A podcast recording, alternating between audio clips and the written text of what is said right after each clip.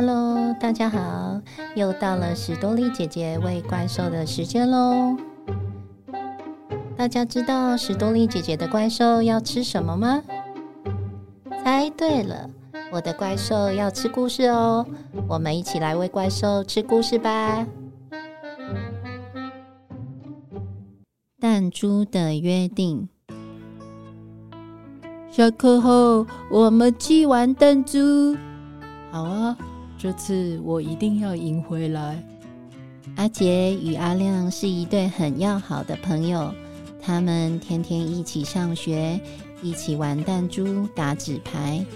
他们也常常穿梭在田野间、溪流里玩水、钓青蛙、钓鱼。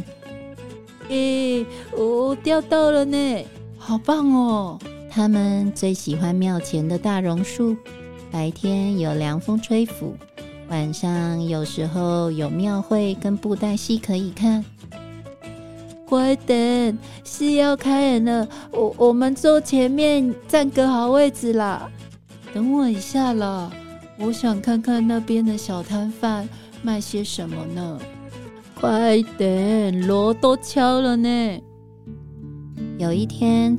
阿亮跟着全家要搬到都市，阿杰与阿亮两个人都很舍不得跟对方分开，他们互相约定着，以后有空一定要回来再聚一聚，一起玩。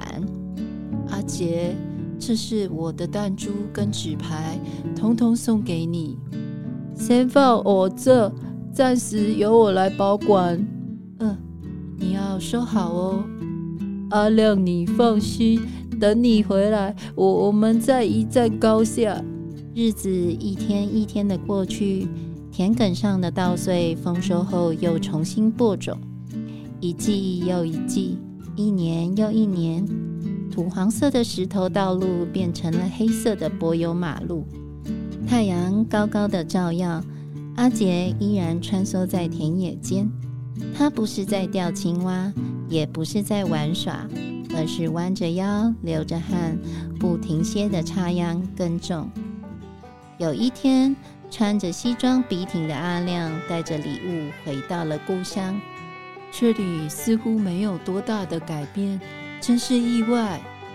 阿亮四处张望，空气中飘散着清新的绿草味，一切还是那么令人怀念。走着走着，前方田埂中央有个似曾相识的背影。阿亮快步走向前去。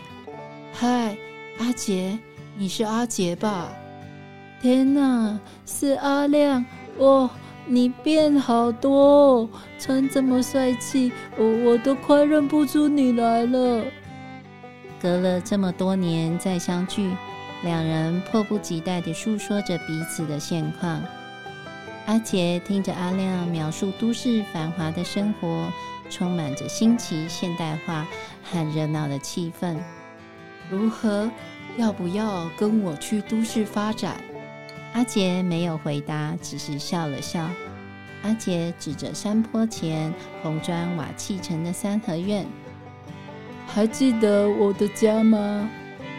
除了门前那棵树长高了。”这儿的一景一物，还有阿杰，还是跟记忆中一样。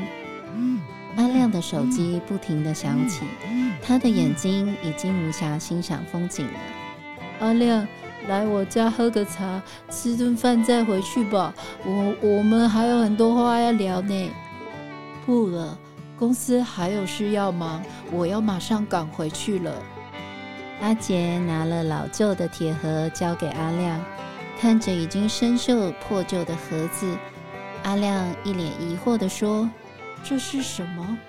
阿杰笑着说：“你回去打开看看就知道了。”回程车上，阿亮忍不住打开铁盒来看，哇，真是叫人怀念呢！原来盒子里装着他们两个小时候一起玩的弹珠、纸牌，还有他们的合照。可惜忘了跟阿杰比划一下。弹珠在铁盒里来来回回的滚动着，幼年的嬉闹声游在耳边。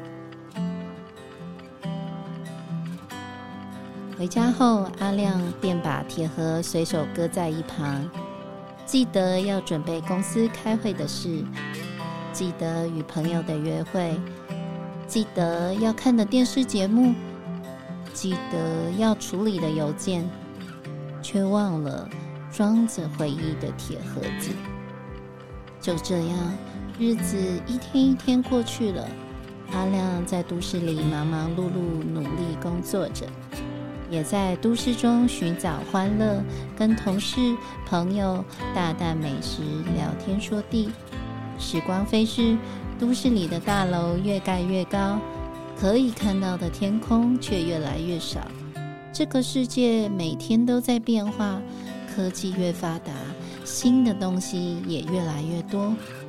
阿亮发现自己变老了，跟旧的东西一样。快要被这个社会淘汰了。有一天，阿亮在整理家里时，看到了那只老旧的铁盒子。他用力将盒子打开，弹珠和纸牌散落了一地。那弹珠依然清脆，透明的绿色、红色，像极了童年五彩缤纷的岁月。阿亮隔着铁窗仰望天空，都市的天总是灰蒙蒙的。突然，他好想回去故乡看看青山绿水，回去找他怀念的好朋友。阿亮走出大楼林立、繁华的都市，雀跃地往山的那头驶去。车子来到了村外，阿亮将车窗摇下，熟悉的乡村气息在空中飘散着。哇！我都忘了，稻穗成熟后会弯着腰向土地靠拢呢。故乡的青山绿水还是张开臂膀般的欢迎他。阿亮将车子停在庙前的榕树下，一下车，他看到两个小孩正在庙前空地上玩弹珠，此情此景像极了当年的阿亮与阿杰。输了要甘愿啊，不然下次不跟你玩了。阿亮的手伸进裤子的口袋中，寻找那小时候他从阿杰手中赢来的弹珠。你是阿亮吗？前方有位老人走了过来，步履虽然不快，但是却中气十足。阿杰，太好了，你还在这儿。我在这等你呢，老朋友。晚上，阿杰与阿亮搬了板凳，坐在庙口乘凉。他们喝着茶，看着孙子在一旁玩耍。阿杰，你还记得当年弹珠的约定吗？夜慢慢的黑了，月下的笑声却更亮了。小朋友，听完今天的故事，你有没有跟你的好朋友约定有趣的事呢？欢迎大家留言告诉史多利姐姐哦。我们下次见喽！弹珠的约定由联经出版社出版，图杨信诗，文简世杰。